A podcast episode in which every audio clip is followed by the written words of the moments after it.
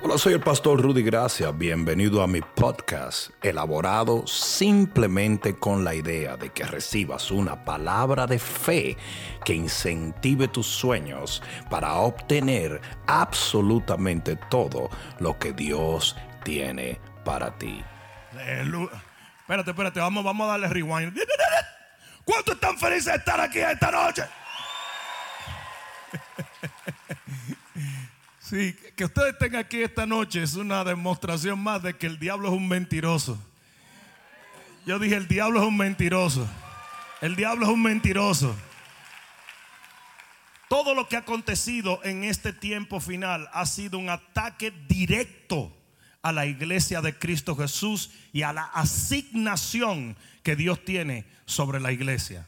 Y el enemigo dijo mil veces, no, no se van a volver a reunir, no van a volver a ir a la bla, bla, bla, bla, bla, bla, bla, bla. Parece que el diablo nunca ha leído el libro de revelación donde dice que al final ganamos para la gloria de Dios. y por eso en esta noche yo voy a hablarles a ustedes de qué se avecina para la iglesia de Cristo. Jueces 13, 24. Jueces 13, 24. Un poquito más de monitor.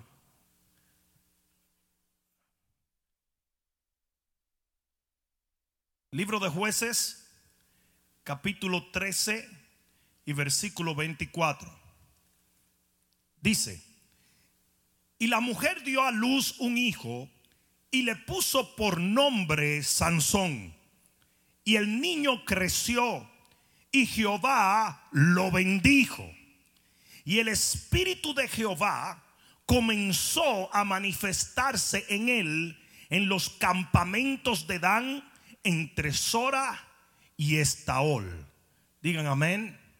Pon la mano en tu corazón y dile, Padre, gracias por tu palabra en el nombre de Jesús. Ahora dale un fuerte aplauso al Señor.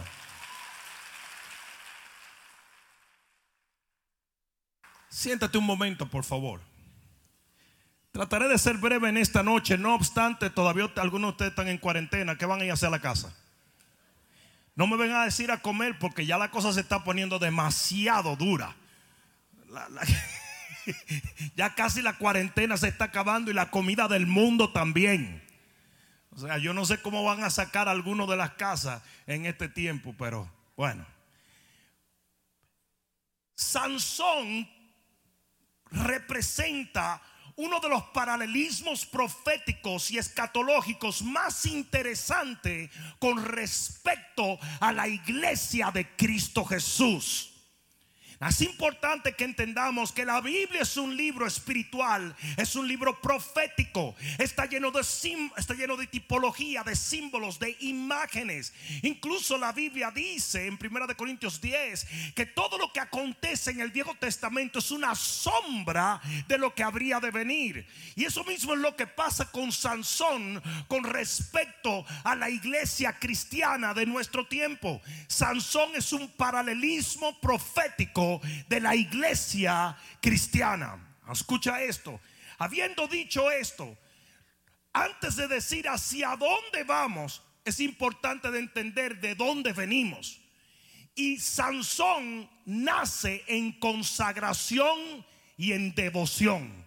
Mira lo que dice jueces 13. Jueces 13, 3. Mira lo que dice. Dice, a esta mujer apareció el ángel de Jehová y le dijo, he aquí que tú eres estéril. Esta es la mamá de Sansón. Y le dijo, he aquí que tú eres estéril y nunca has tenido hijos, pero concebirás y darás a luz un hijo. ¿Cuánto dan gloria a Dios por ese Dios tan maravilloso?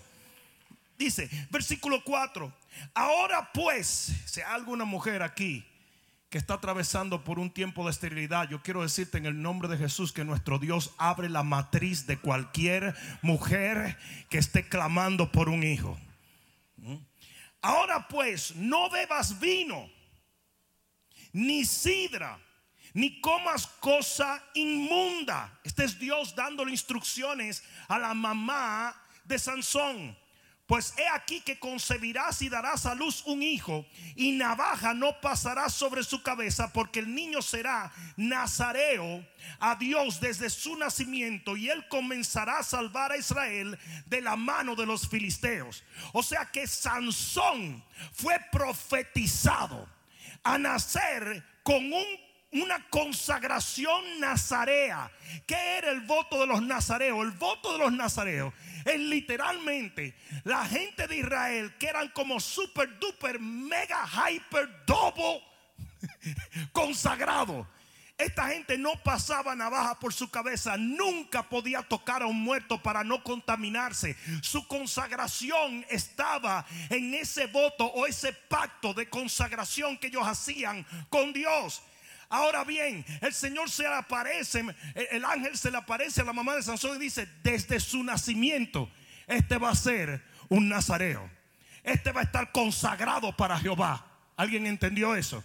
¿Alguien lo entendió? Ahora muy bien. Por esto, por este voto de consagración, el poder de Dios vino sobre él desde que era un niño. Porque yo te voy a decir una cosa, el secreto del poder está en la consagración. Lo voy a decir otra vez, el secreto del poder está en la consagración.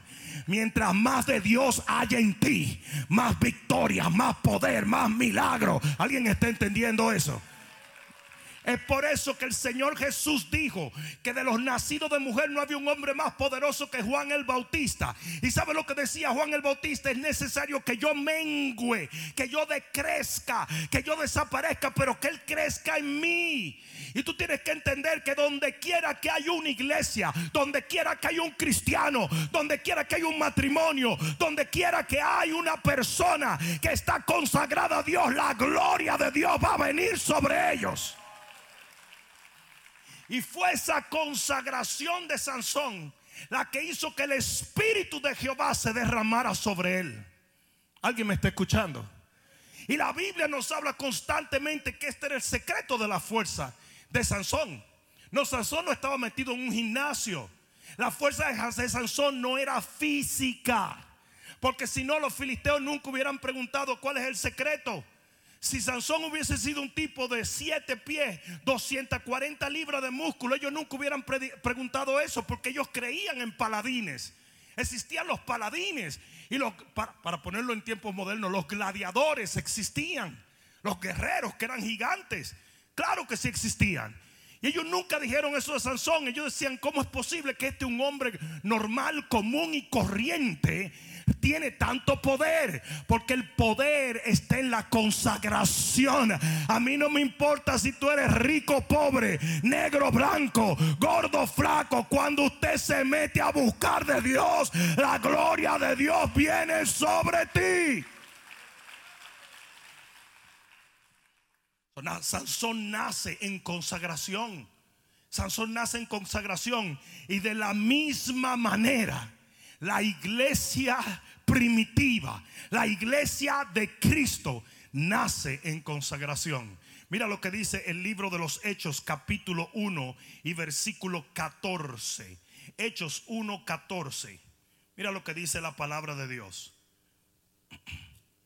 Y esto está hablando de los primeros pasos de la iglesia primitiva, la iglesia que Jesús deja después de su ascensión al cielo. Hecho 1.14. Mira lo que dice. Todos estos, digan todos estos. Era todos, no dos o tres, no uno sí y uno no, todos. Todos estos perseveraban unánimes en oración y ruego con las mujeres y con María, la madre de Jesús, y con sus hermanos. Capítulo 2, versículo 1. Cuando llegó el día de Pentecostés estaban todos unánimes juntos, consagrados, perseverando, orando, buscando de Dios en unidad, en amor fraternal. Eso es consagración. Yo dije, eso es consagración. Si la iglesia entendiera esto, la iglesia será literalmente el recipiente de una nueva gloria, un nuevo avivamiento y una nueva visitación de Dios. Ahí habían 120 personas solamente. Pero por cuanto estaban todos unánimes, todos en amor, todos en unidad, todos en consagración, como estaban todos en un mismo corazón buscando de Dios. Dice aquí en el versículo de hoy, y de repente vino del cielo un estruendo como de un viento recio que soplaba el cual llenó toda la casa donde estaban sentados y se le aparecieron lenguas repartidas como de fuego asentándose sobre cada uno de ellos y fueron todos, yo quiero que ustedes digan todos llenos del Espíritu Santo. Ahí no hubo uno solo que no fuese lleno, porque todos estaban en el mismo corazón, todos estaban buscando de Dios, todos estaban consagrados, todos estaban apartados del mundo y buscando al Rey de Gloria. Y así como Sansón nace en consagración, la iglesia nace en consagración. Aquí nace la iglesia de Cristo. Aquí nace la dispensación de la iglesia. Aquí es cuando el Espíritu Santo entra en medio de nosotros y le da origen a la amada, a la elegida, a la escogida, que es la iglesia de Cristo Jesús. Alguien diga amén. Escucha esto. Asimismo, Sansón comienza a moverse en esa unción. Y dice que comenzó a caminar por todos los campos, por todos los campos de Dan, de la tribu de Dan, del área de la tribu de Dan, y comenzó a manifestar el poder de Dios, tal y como la iglesia primitiva lo hacía, porque Sansón es un paralelo profético. Y donde quiera que él llegaba, eso era victoria tras victoria. Agarró una, una quijada de un, de un asno una vez y mató un montón de los filisteos. Agarró una puerta y mató un montón de filisteos. Donde quiera que él iba, eso era victoria tras victoria. Alguien diga amén. Porque eso es la iglesia de Cristo.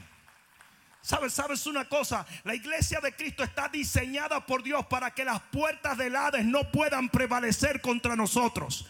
Nosotros estamos supuestos a derrotar al enemigo en todo combate. Donde quiera que nosotros llegamos, las tinieblas tienen que salir corriendo porque mayor es el que está en nosotros que el que anda en el mundo. Y así mismo comenzó la iglesia primitiva. Donde quiera que ellos iban, sacudían la tierra con el poder de Dios. Porque es el mismo espíritu que resucitó a Cristo de los muertos, el que está en nosotros. Esto no es un juego, no es un espíritu parecido. Es el espíritu que resucitó a Cristo de los muertos. Es el mismo espíritu. Y así mismo como tú veías que Jesús limpiaba a los leprosos, le abría los ojos a los ciegos, libertaba a los cautivos y levantaba a los muertos. Ese es el mismo espíritu que tú tienes dentro ahora. Por eso era que cuando llegaba Sansón, todos los enemigos sabían bien que estaban perdidos. Y le tenían un respeto impresionante. Le tenían temor. Una vez vinieron a arrestarlo y le dijeron, no nos hagas daño, no nos hagas daño. Él dijo, no, tranquilo. Le tenían temor. ¿Dónde está el temor para con la iglesia de Cristo hoy? Nadie le teme a la iglesia. Porque ¿qué fue lo que pasó? Mira qué fue lo que sucedió. Cuando Sansón comenzó a expandir su territorio y se comenzó a salir del contexto de la tribu de Dan. Sansón comenzó a ser contaminado por la cultura impía que estaba alrededor. ¿Alguien me oyó? Mientras Sansón se estaba moviendo en el área que Dios le había designado, y mientras Sansón estuvo entre la gente, y déjeme decirle, la idea de Dios era que él pudiese expandir, pero que nunca se contaminara con las costumbres de los pueblos alrededor. Pero Sansón comienza a salirse de su contexto y comienza a enamorarse de cosas que las naciones paganas tenían.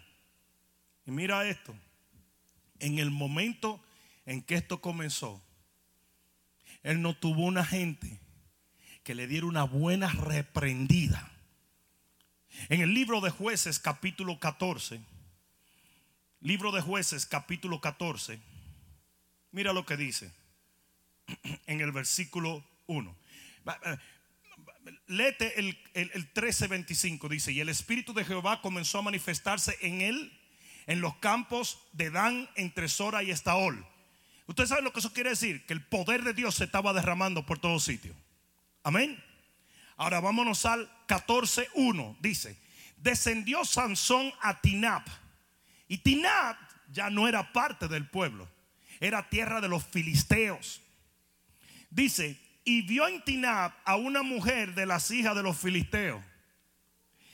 Y subió y lo declaró a su padre y a su madre diciendo, yo he visto en Tinab una mujer de las hijas de los filisteos, os ruego que me la toméis por mujer.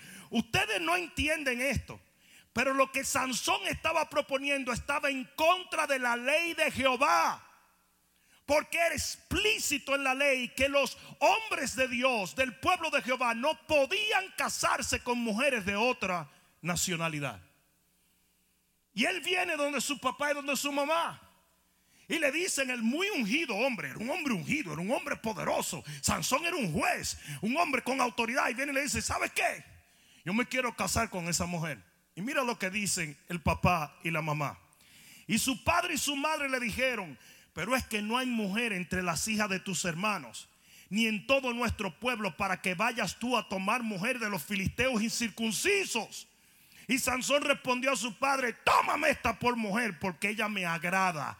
En otras palabras, yo voy a hacer lo que a mí me da la gana, lo que a mí me agrada. Eso es lo que yo voy a hacer. Él comenzó a negociar con el mundo. Él comenzó a hacer las paces con las cosas que explícitamente la palabra de Dios prohibía. Esto es lo que a mí me agrada, esto es lo que yo quiero hacer. Y déjenme decirle una cosa, la iglesia cristiana está llena de gente así. Usted hace lo que usted quiere hacer y no lo que la palabra le dice que haga. Y la cantidad de cristianos que buscan excusas, aún supuestamente bíblicas, para fornicar, para cometer adulterio, para hacer todo tipo de aberración y vagamundería. Es ilimitada la cantidad de gente que hace esto. Y nunca han logrado encontrar una gente. ¿Sabe lo que su papá y su mamá le debieron decir? Si tú haces eso, corta con nosotros. Porque estás procediendo mal. Y hoy lo que se necesitan son verdaderos padres en el Señor. Gente que te hable las cosas derecho. Gente que no te esté motivando ni aplaudiendo la vagamundería que tú haces. Sino que te diga lo que te tiene que decir. Como te lo tiene que decir. Porque hoy en día tenemos un montón de cheerleaders hechos pastores. Pero no están edificando a nadie. El pueblo está desenfrenado. La gente está haciendo lo que le agrada a ellos, sino lo que le agrada a Dios. Yo no sé si tú entiendas esto, pero cuando los cielos se abrieron, el Señor habló del cielo y dijo, este es mi hijo amado, en quien yo tengo complacencia. A quien hay que agradar es a Dios, no a la carne, no lo que tú quieres hacer. Y cuando usted va a agradar a Dios, muchas veces se va a tener que desagradar a usted mismo.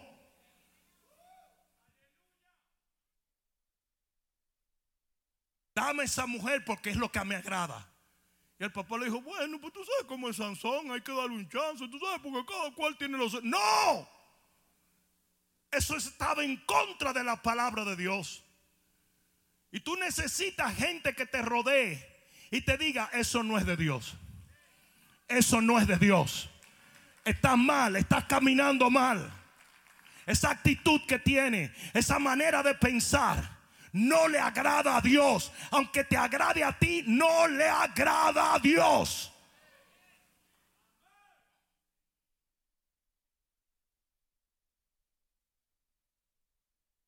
Eso mismo fue lo que, esa fue la estrategia número uno que usó el diablo para destruir a Israel. En el libro de Levíticos capítulo 18, versículo 26. Libro de Levíticos capítulo 18, versículo 36. Mira lo que dice. ¿Alguien está aprendiendo algo? 18, 36 o 26 más bien. Dice, guardad pues vosotros mis estatutos y mis ordenanzas, y no hagáis ninguna de estas abominaciones, ni el, ni el natural ni el extranjero que mora entre vosotros. Porque todas estas abominaciones hicieron los hombres de aquella tierra que fueron antes de vosotros, y la tierra fue contaminada. No sea que la tierra os vomite, la misma tierra que yo les estoy dando, los vomite a ustedes por hacer la misma vagamundería que ellos estaban haciendo. Lo que el Señor le está diciendo es, no vayan a hacer de acuerdo a las costumbres que ellos hacían. Porque ustedes no son impíos. Y el pueblo de Israel lo que pasó fue que sale con todas las ordenanzas de Dios y se comienza a meter en la tierra y comienza a fijarse en la vagamundería que hacían todos los que estaban ahí. Y comienzan a adoptar costumbre. En otras palabras, lo que ellos tenían que destruir se convirtió en su manera de vivir. Es como que tú compres una casa y la casa esté llena de ratas y de repente yo llego tres semanas después y las ratas ahora son tus pets. Y tú tienes a todas las ratitas y las ratitas están caminando todas porque lo que tú estás supuesto a exterminar, hiciste las paces con ellos.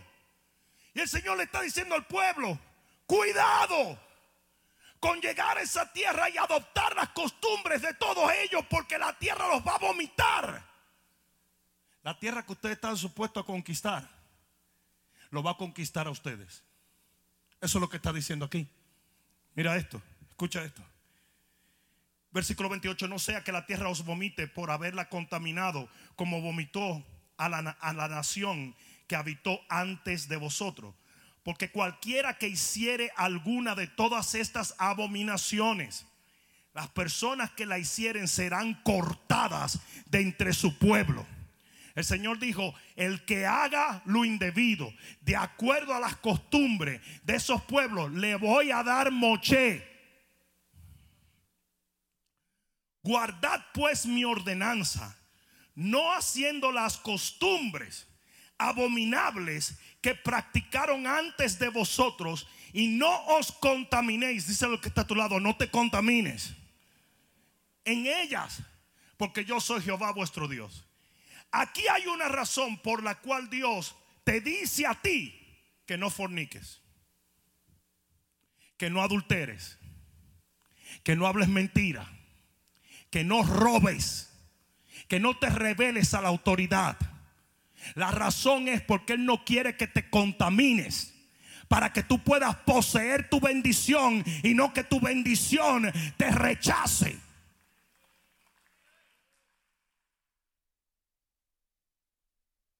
Pero tenemos una generación, una iglesia que está viviendo igualito al vecino que es un impío. Y, tenemos una generación cristiana que hace lo mismo. El vecino, el vecino ve pornografía, el cristiano escribe pornografía. El vecino dice mentira, este dice mentira también. El vecino eh, jamás en su vida va a diezmar, este tampoco diezma. El vecino critica a los pastores, estos también critican a los pastores. Porque están haciendo lo mismo. Lo mismo que la cultura a la cual ellos fueron ordenados convertir. Te lo voy a probar otra vez. Libro de Isaías capítulo 2. Libro de Isaías capítulo 2 versículo 5. Venido casa de Jacob y caminaremos a la luz de Jehová. Ciertamente tú has dejado a tu pueblo. Dios dejó a su pueblo la casa de Jacob porque están llenos de qué? ¿Están llenos de qué? ¿Llenos de qué? Vamos, vamos, pero tírenle duro, heavy, así como yo estoy agresivo. De costumbres. Ah, entonces, tus costumbres tienen que ver mucho con la presencia de Dios en tu vida. Gracias, hermano.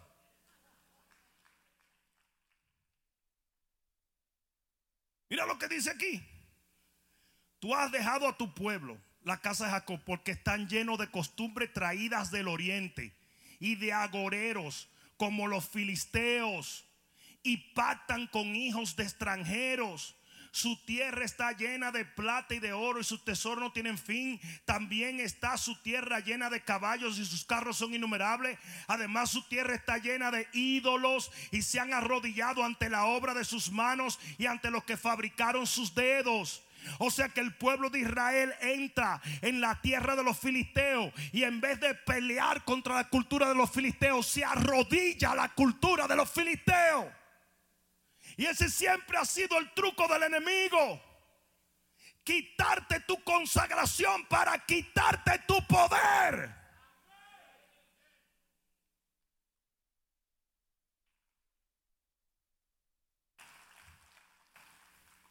Y lo mismo pasó con la iglesia primitiva. La iglesia primitiva recibe la unción del Espíritu Santo y comienza a hacer estragos. Donde quiera que iban, el enemigo salía corriendo porque el poder de Dios estaba vibrante en la iglesia, pero era una iglesia que ayunaba, una iglesia que oraba, una iglesia que buscaba de Dios, una iglesia que adoraba a Dios. Ah, no, no, no, no, no, no, no.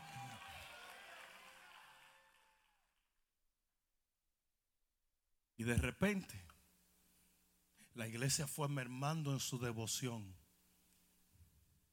Eso no estaba supuesto a pasar.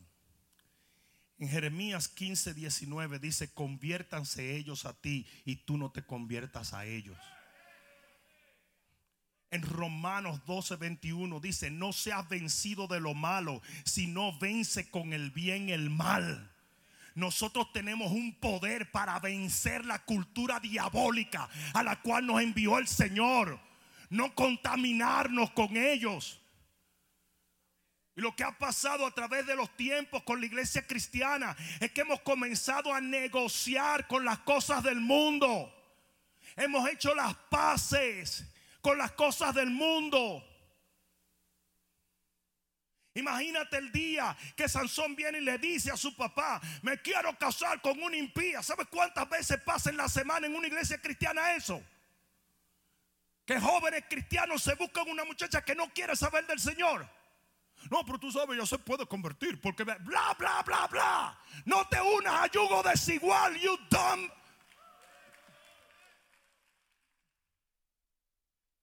You dumb dumb. You kidding? Te vas a pasar los próximos 15 años o 20 años en la esperanza de que se convierta. Sansón vino y le dijo, quiero una impía. Y los papás le dijeron, pero mi hijo, tantas muchachas que hay en la iglesia segadores, ¿para qué te vas a meter con esa triple loca? Esa hija del diablo. Ah, no, no. Pero lo que yo quiero hacer. Es my life. Es mi vida. Cuando tú te enamoraste de mami Mami no era muy cristiana, pero tú la bates y después se convirtió. Porque buscan cualquier excusa para hacer lo que le da la gana, lo que quieren hacer. Y la iglesia cristiana lleva en una negociación con el mundo hace tiempo. Vete y búscate un pastor de antaño y enséñale todo lo que hacen los cristianos hoy. Hoy hay cristianos que están fumando marihuana. Hay iglesias donde se acepta la homosexualidad. Hay cristianos que meten más vino. Siendo cristianos que cuando eran impíos. Y siempre te están diciendo, no, porque la Biblia lo que dice que uno no se puede embriagar. Pero después de darse dos botellitas, a mí dos botellas no me hacen nada. Oh, de no hace nada.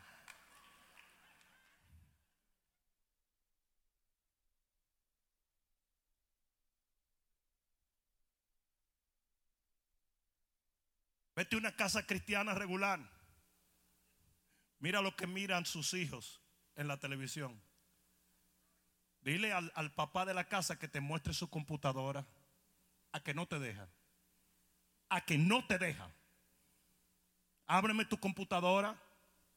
Déjame ver qué tú buscas. Déjame ver los search. Déjame ver your history. Porque la iglesia lleva tiempo negociando con el infierno mismo. Y poco a poco el mismo diablo se ha metido en las casas.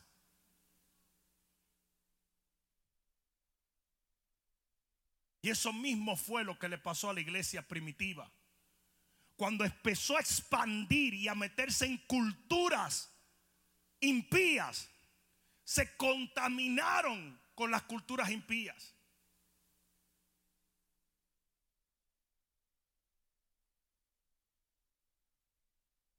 Esto sí está fuerte hoy.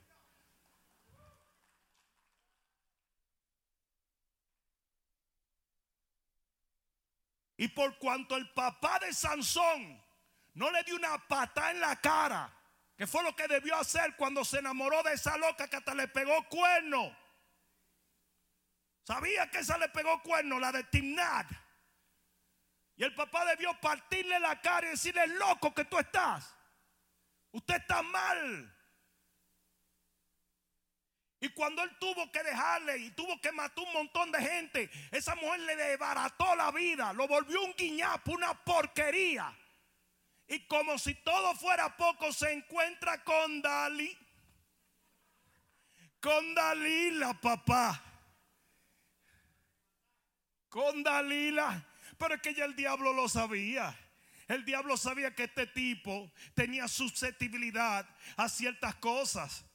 Y se encuentra con Dalila y se enamora con Dalila y viene donde el papá y le dice lo mismo, Ay, me voy a casar con Dalila. Y el papá dice, bueno, pues tú, él tiene lo suyo. Tú sabes cómo es Sansoncito. Sansoncito cuando se le mete ese enamoramiento y la palabra de Dios. Yo dije, y la palabra de Dios. ¿O acaso no es la palabra nuestra guía, nuestro marco, nuestra dirección, nuestra brújula, nuestro parámetro? Pero no le dijo nada tampoco. Dejó que Sansón se metiera con Dalila. Y tú sabes qué representa Dalila. Representa espíritus seductores que tienen en mente una sola cosa y es robarte la unción.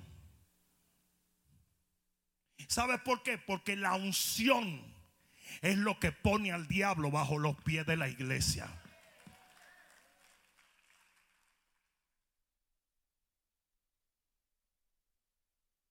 Y esto mismo fue lo que pasó con la iglesia.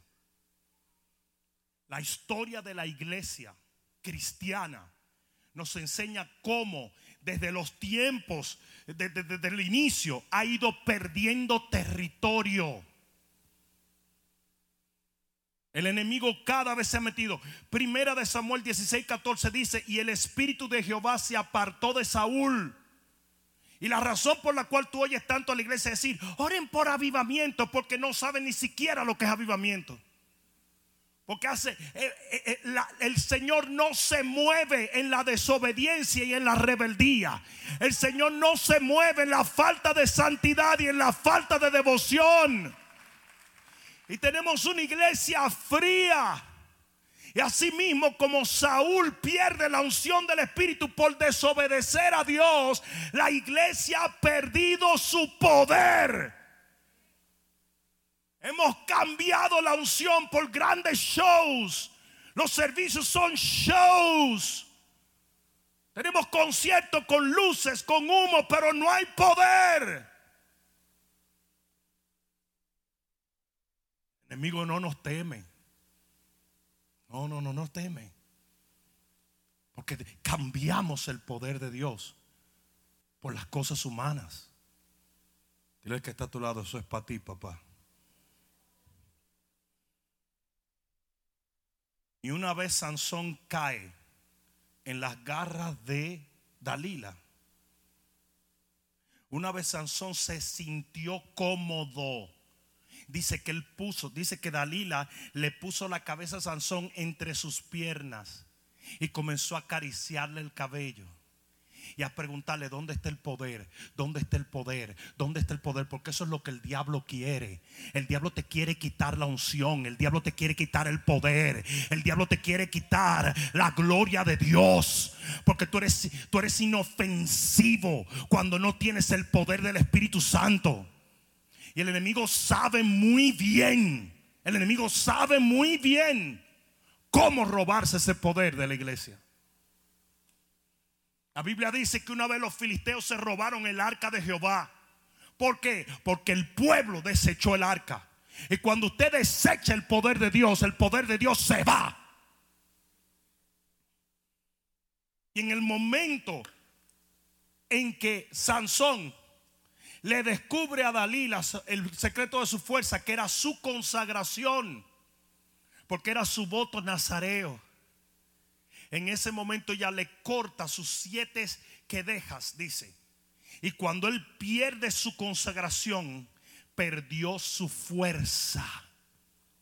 Porque cuando usted pierde su consagración, la unción se va.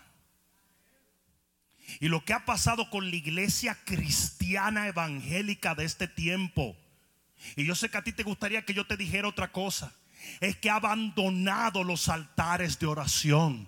Abandonado el ayuno, abandonado la búsqueda de Dios, abandonado lo que es la santidad y el caminar recatado y apartado del mundo.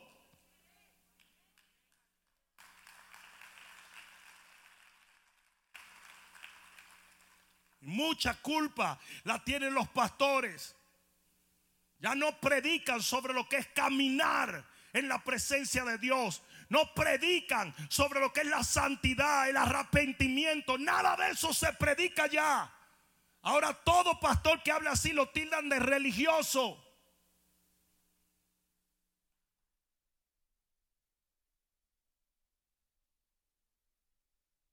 Cuando él pierde la consagración, que era su voto nazareo, era su pacto con Dios, en ese momento él perdió su fuerza. Cuando él perdió su fuerza, luego perdió su visión, porque le sacaron los ojos. Cuando pierde su visión, lo encadenaron. Y es por eso que la iglesia cristiana está llenita de gente atada. Uno, dos, tres. ¿Sabe la cantidad de evangélicos amarrados a la pornografía? Amarrados a las paranoias, a las dudas, a las tibiezas, a los chismes, a la rebelión, a problemas económicos, porque el enemigo sabe que no hay amenaza en ellos, no hay unción. Y lo único que hace temblar a los demonios es la unción.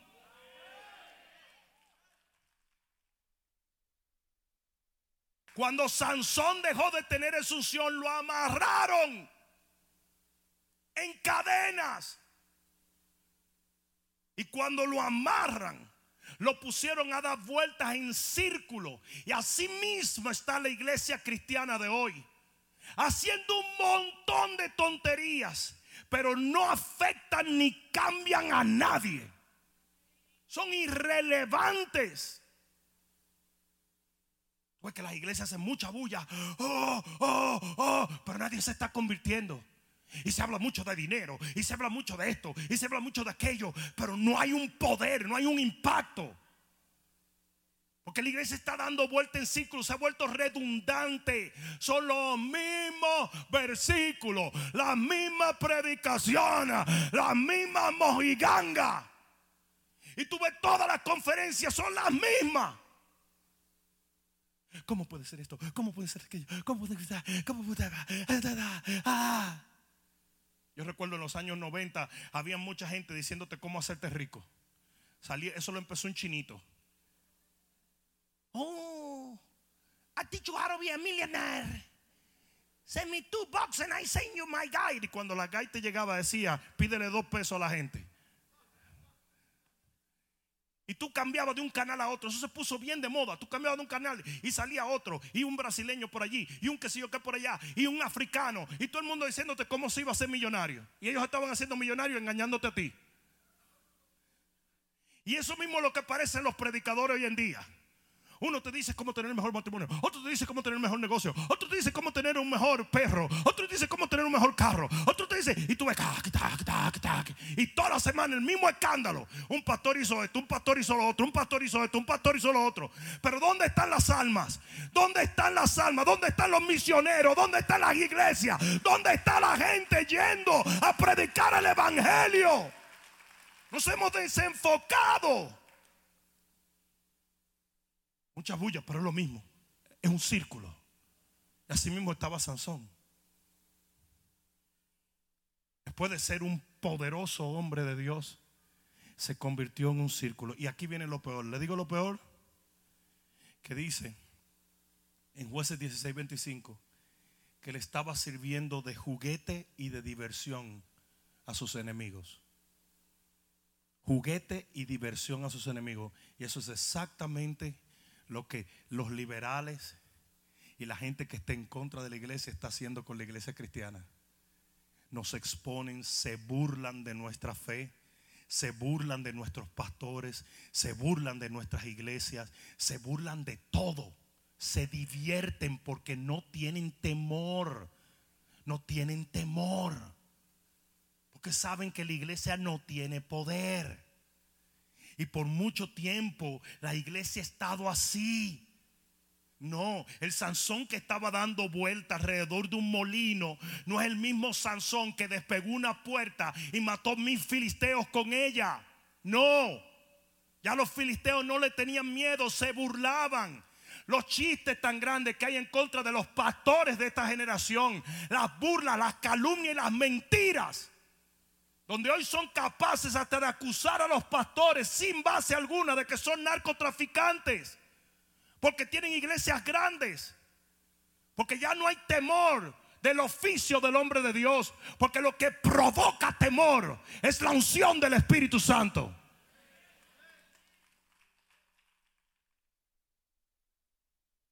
Pero yo dije que yo iba a hablar de qué se avecina para la iglesia. Porque aquí es donde viene lo interesante.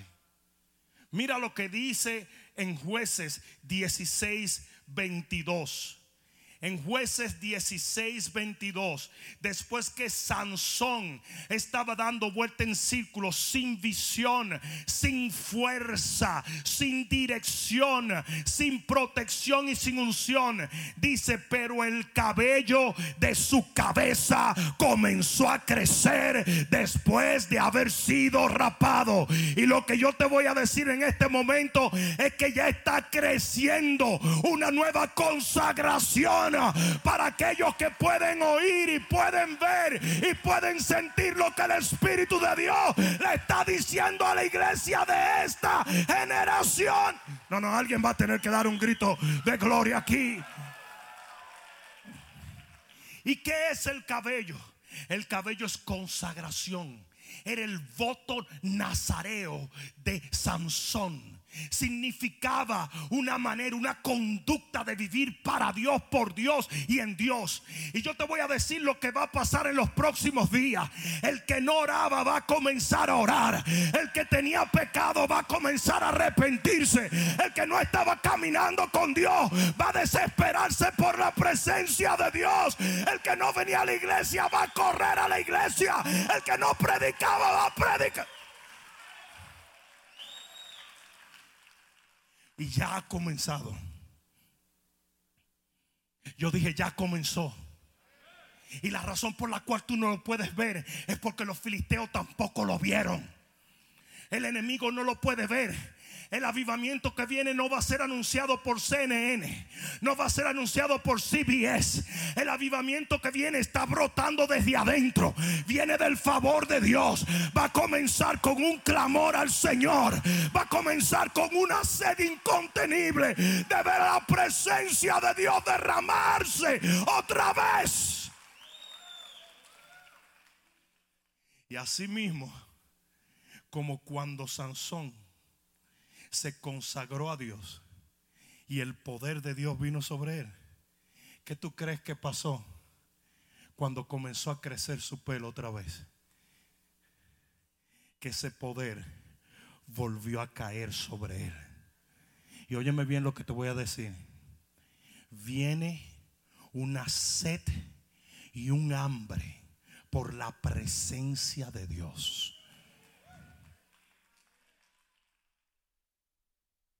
Lo voy a decir otra vez. Viene una sed y un hambre por la presencia de Dios. La gente va a comenzar a inundar las iglesias, no por el sensacionalismo, sino por el hambre y la sed de tener un encuentro con Dios. Y va a haber reuniones de oración y clamor. Y la gente va a decir, vamos a orar hasta la una de la mañana, pero le van a dar las seis de la mañana y no van a poder pararse de la rodilla, porque la gloria del Señor va a caer sobre. Yo no sé a quién fue que yo vine a hablarle hoy.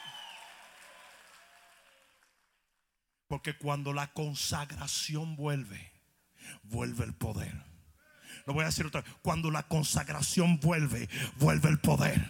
Cuando la consagración vuelve, vuelve el poder. Cuando la consagración vuelve, vuelve el poder.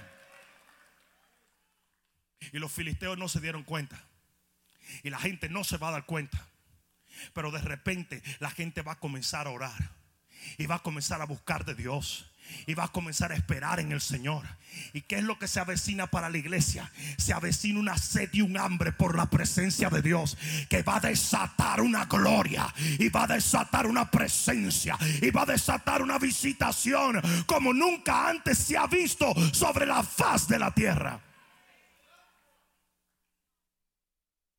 Y la gente va a comenzar a ir a la iglesia no porque la iglesia tiene bonitos mensajes. No porque la alabanza es bonita. No porque... No, hombre, no. Acabamos de salir de la babosada más grande de la historia que fueron las seeker sensitive churches. Hoy tenemos iglesias como las, iglesias, eh, no voy a decir nombre, que son muchas melenas y mucho alabanza y mucha mojiganga y y nada de palabra, nada de unción, nada de conversiones, nada de nada. Hay un puro concierto achamuscado. Muchos de esos líderes de alabanza supuestamente están declarando que no creen ni en Cristo. Están dejando el evangelio para convertirse en cantantes seculares porque están literalmente contaminados por el mundo.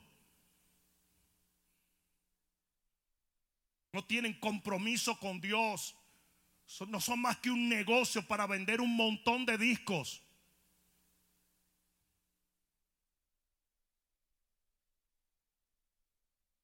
Puedes meterte ahí y no sientes la presencia de Dios, mano. Mira, ni que Dios te diera con un 2 by 4 Muchos de ellos adictos a, a la droga. Y mucha gente ni lo sabe. Viven mitad en el mundo y mitad metido ahí.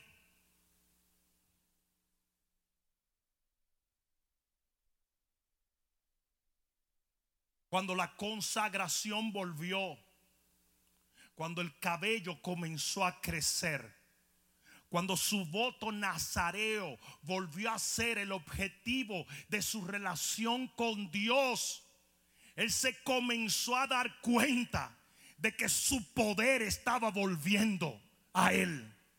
Y eso es lo que la iglesia necesita hoy. Tú necesitas volver a tus rodillas. Tú necesitas volver a buscar de Dios. Tú necesitas volver a vivir para Cristo. Tú necesitas redefinir tus valores. Tú necesitas decir como dijo Josué, yo y mi casa le serviremos al Señor y limpiar tu casa de toda influencia del infierno.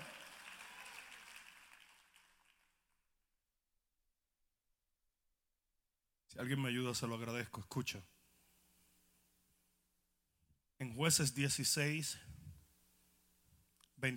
28, dice, entonces clamó Sansón a Jehová.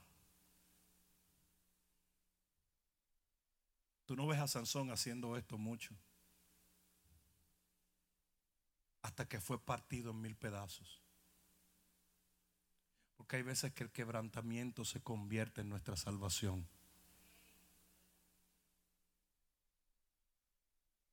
Y dijo, Señor Jehová, acuérdate ahora de mí y fortaléceme, te ruego.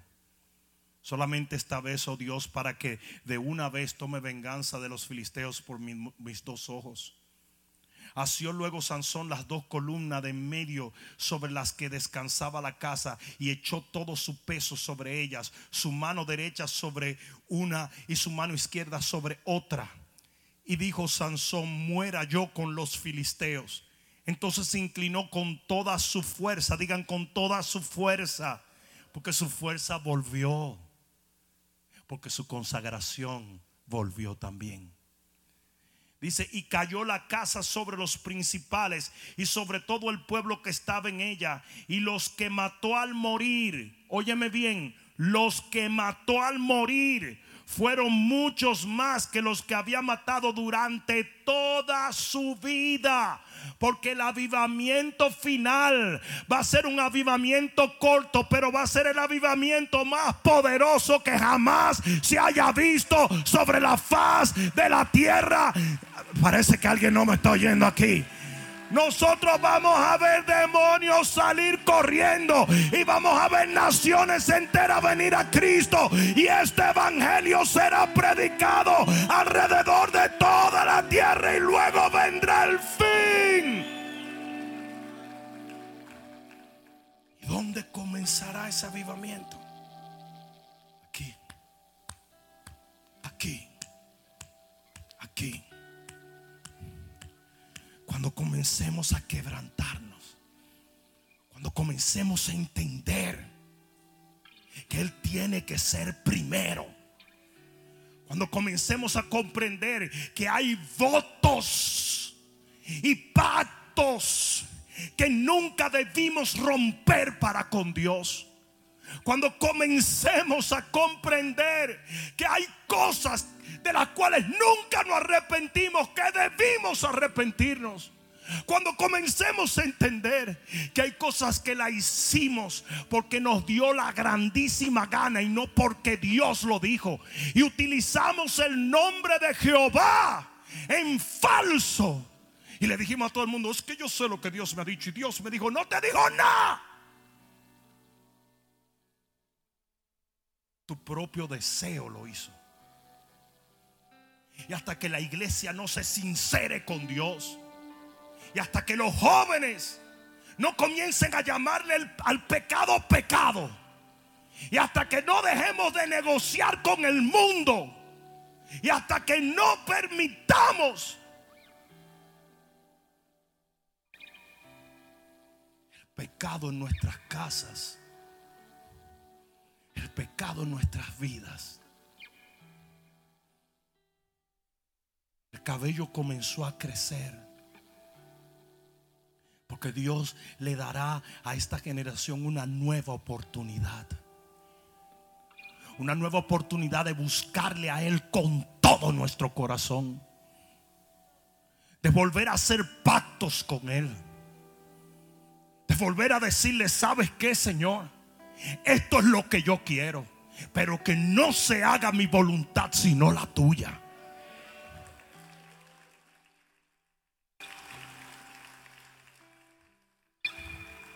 Lo que más necesita la iglesia hoy en día es reprensión, no motivación. Si el problema que tenemos es, tenemos un montón de gente allá afuera que se aman a sí mismos más que amar a Dios. Fue lo que Pablo dijo. Pablo dijo, los postreros días serán peligrosos porque vendrán hombres amadores de sí mismos más que de Dios. Y el mensaje que la iglesia le está dando es ir donde ellos y decirle, oye, Dios te ama. Y ellos dicen, no me digas, pues yo también me amo. Sí, y Dios tiene un plan para tu vida. No me digas, yo también tengo un plan para mi vida.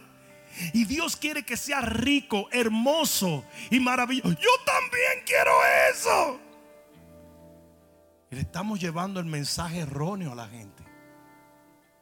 Y la gente se está supuestamente convirtiendo. They ain't getting saved.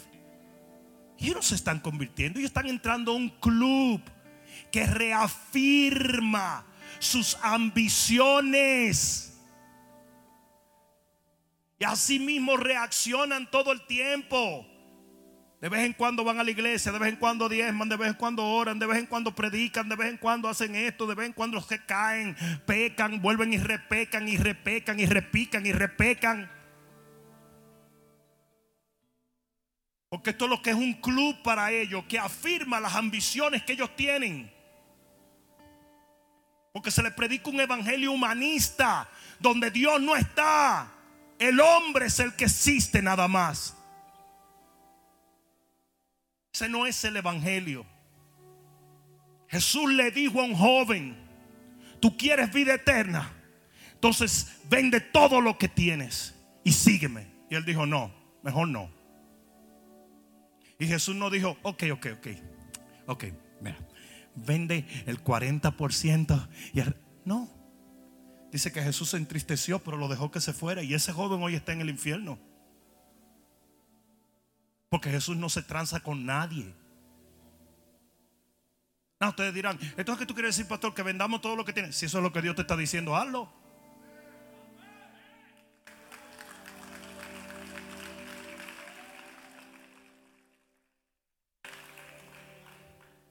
Una cosa si yo te aseguro, y es que esa va a ser la manera de Dios probar tu devoción. Cuando él quiso probar la fe de Abraham, le pidió a su hijo. Fíjate que no le pidió dinero, como le dijo ese joven. Le pidió a su hijo, porque su hijo valía más que todo el dinero que él tenía. Y generalmente el llamado a seguir al Señor tiene que ver con lo que le vamos a dar a Él, no con lo que Él nos da a nosotros.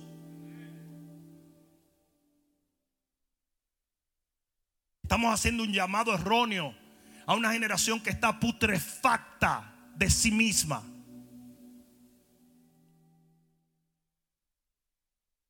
La iglesia perdió su unción como Sansón perdió su poder.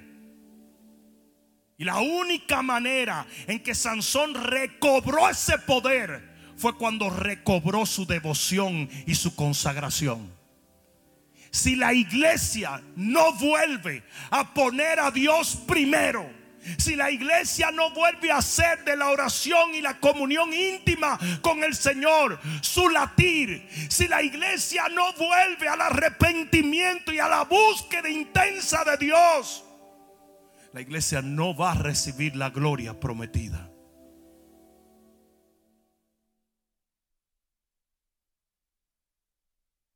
en los próximos tiempos viene una fuerte separación en la iglesia cristiana. Viene lo que se llama la gran apostasía. Que gente que estaban entre nosotros pero se van a alejar de nosotros. Y mucho va a tener que ver con la consagración. El cabello comenzó a crecer. Su consagración comenzó a crecer en él. Y cuando eso pasó, su poder volvió para, experimentar el avivamiento más poderoso que hubo en la vida de Sansón. Y eso es lo que viene y eso es lo que se avecina para la iglesia de Cristo. ¿Cuántos pueden decir amén?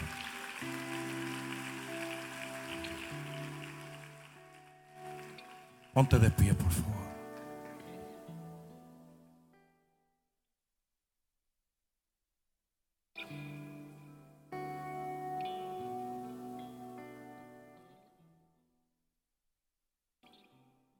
Hemos atravesado por un tiempo donde las predicaciones tenían que ser de 15 a 20 minutos. Hemos atravesado por un tiempo donde las iglesias tenían que tener 77 programas diferentes para atraer a las personas, porque las personas no estaban yendo a la iglesia por Cristo, sino por ser parte de un club cristiano que los ayudara a levantar a sus hijos y los ayudara a prosperar en sus negocios. Hemos atravesado por un tiempo donde una iglesia que no predicara cómo hacer más dinero o el famoso evangelio de la prosperidad era una iglesia donde nadie quería ir. Hemos atravesado por un tiempo donde muchos buscaron a Jesús por los panes y los peces y no por Jesús. Pero dentro de una iglesia literalmente muerta, sin poder y sin unción, está brotando una nueva consagración para con Dios.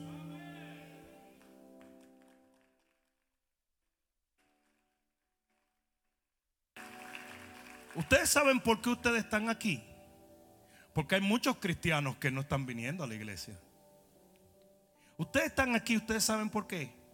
Porque ustedes prefieren correr el riesgo de un virus antes que quedarse en la casa y no venir a adorar a Dios.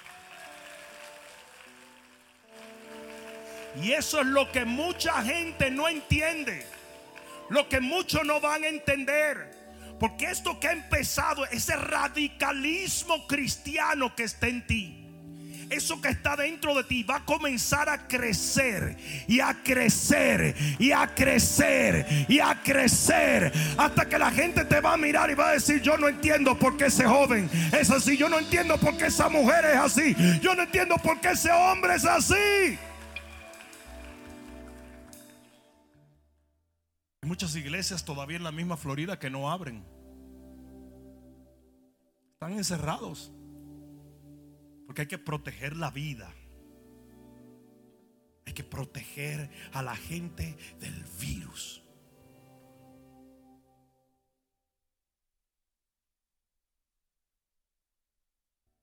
Este es el tiempo donde se van a separar los cristianos de los cretinos. Este es el tiempo donde se va a ver lo que es el trigo y la cizaña.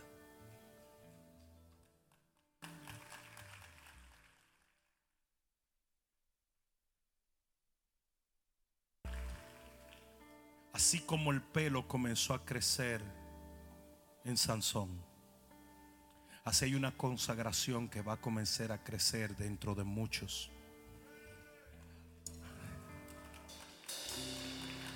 Y de esa consagración va a haber nuevos pactos que cada individuo hará con Dios.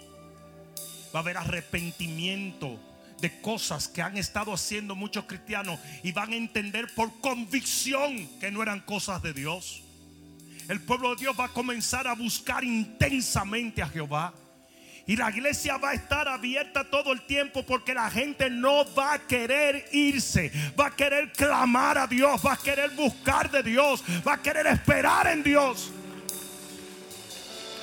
Y contrario a lo que pasaba en días pasados, que cuando un pastor predicaba más de 20 minutos, tú veías que la gente comenzaba a pararse y a irse en las iglesias sensitivas, ¿verdad? Seeker sensitive. Ahora no.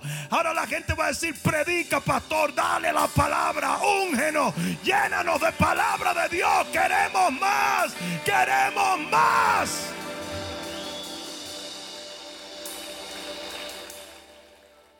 Y la unción que vendrá a causa de esa consagración es lo que nos va a llevar al avivamiento más poderoso que se ha visto en la historia de la iglesia cristiana.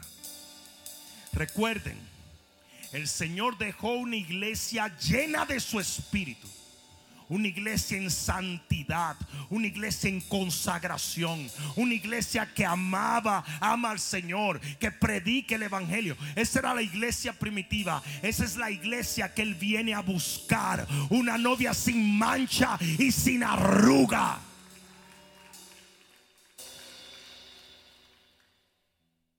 Así como Sansón terminó su asignación de la manera más poderosa que jamás él imaginó.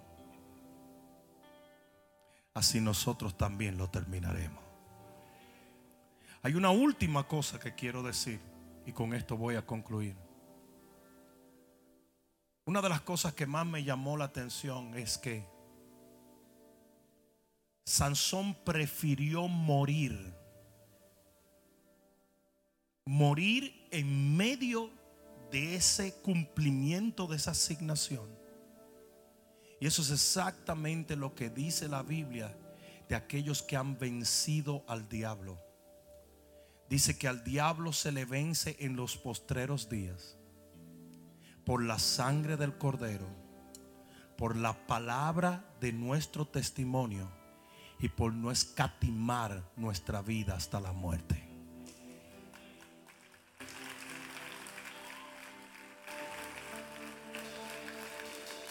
El radicalismo de la iglesia cristiana en los postreros días va a dejar a la gente perpleja. ¿Y sabes qué? La misma gente que nos perseguía, se burlaba de nosotros y hacía todo tipo de estupideces en contra de nosotros tratando de exponernos en los medios, van a ser gente que ahora nos van a temer porque van a saber que la mano de Jehová está sobre nosotros. Si se lo vas a dar, dáselo fuerte. Yo dije, si se lo vas a dar, dáselo fuerte. Vamos, vamos, vamos, iglesia, dale gloria a Dios. Aleluya.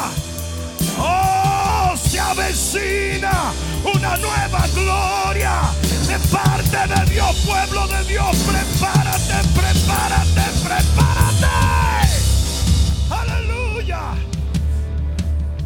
Levanta tus manos al cielo y dale gracias a Dios. Dale gracias a Dios. Tú estás viviendo en el tiempo más glorioso.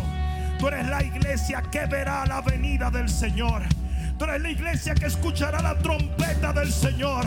Tú eres la iglesia que marchará a las naciones de la tierra y le arrebatará al enemigo aquello que nos ha arrebatado por tanto tiempo.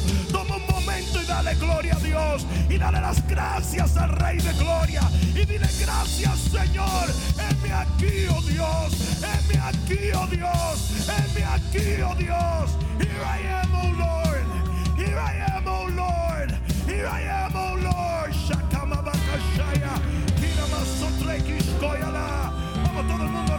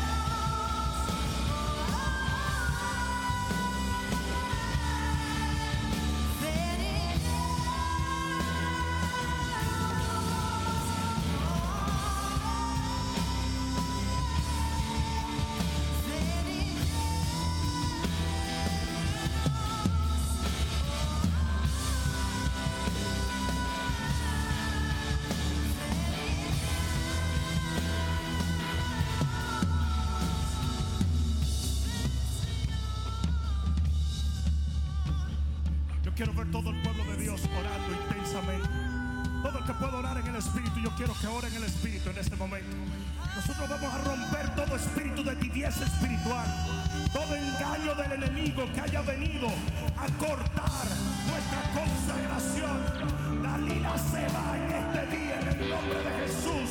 Todo espíritu seductor, todo espíritu que ha venido a robarse la unción mediante llevarse la consagración en el nombre de Jesús. Yo te echo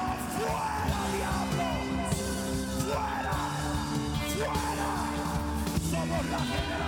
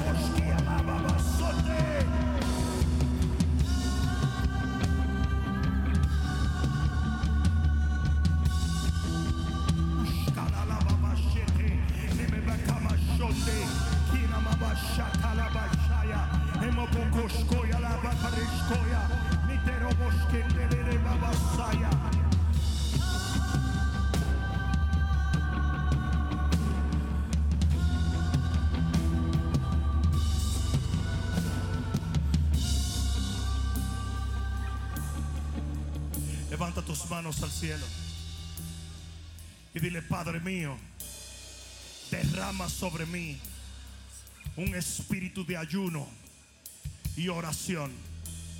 Lléname, Señor, de una pasión incontenible por tu presencia.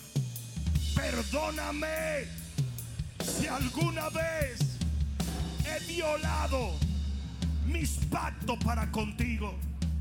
Todo voto que yo haya hecho queda restaurado. Y te prometo, Dios, que cumpliré con todo lo que alguna vez te dije que haría. En el nombre de Jesús, el que lo crea diga amén. Amén, amén, amén, amén, amén, amén.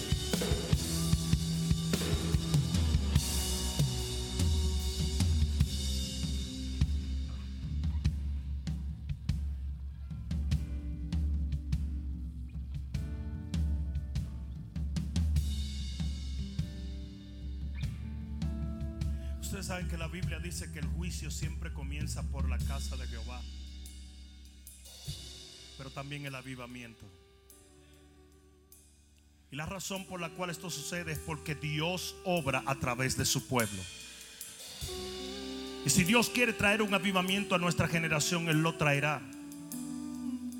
Es nuestra prerrogativa si lo hace a través de nosotros o a través de otros.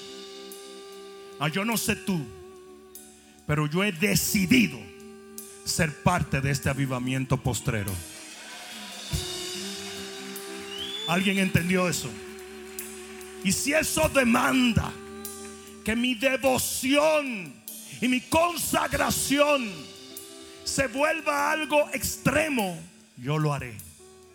Yo dije, yo lo haré. Yo lo haré. Porque detrás de una consagración profunda viene una unción poderosa. La iglesia de los postreros días no será una iglesia que vencerá por su alta teología. No será una iglesia que va a tener victoria simplemente por sus grandes recursos económicos. Mucho menos por la aceptación de un mundo que cada día nos va a rechazar muchísimo más. La única manera de vencer este tiempo es mediante la unción del Espíritu Santo. Cierra un momento tus ojos. Quizás hay alguna persona en este lugar que se siente muy lejos de esta palabra que yo he dado y de este reto que he lanzado.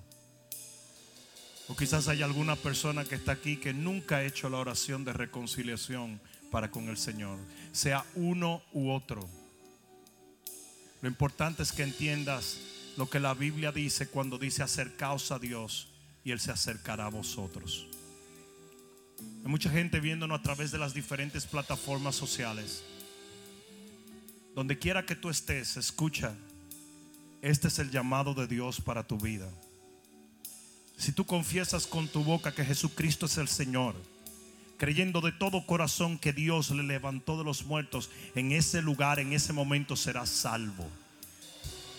Por lo tanto, quiero que mientras todo ojo está cerrado, toda cabeza esté inclinada, tú repitas esta oración en esta noche. Di, Padre, en el nombre de Jesús, yo confieso con mi boca creyendo de corazón que Jesús de Nazaret es mi dueño y mi Señor.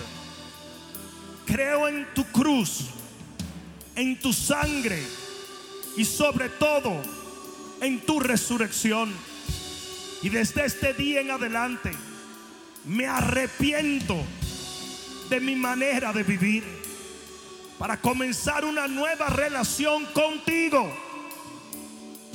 caminaré por ti, para ti y en ti, y eternamente viviré junto a ti en los cielos de tu Padre.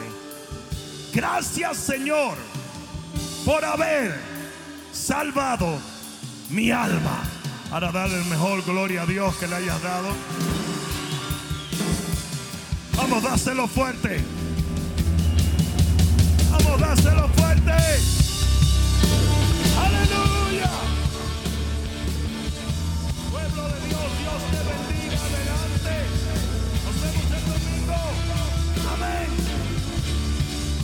Espero que esta palabra cale profundamente en tu alma y que se convierta en pasos de fe que te permitan llegar al destino que nuestro Señor ha trazado delante de ti y de los tuyos. Dios te bendiga.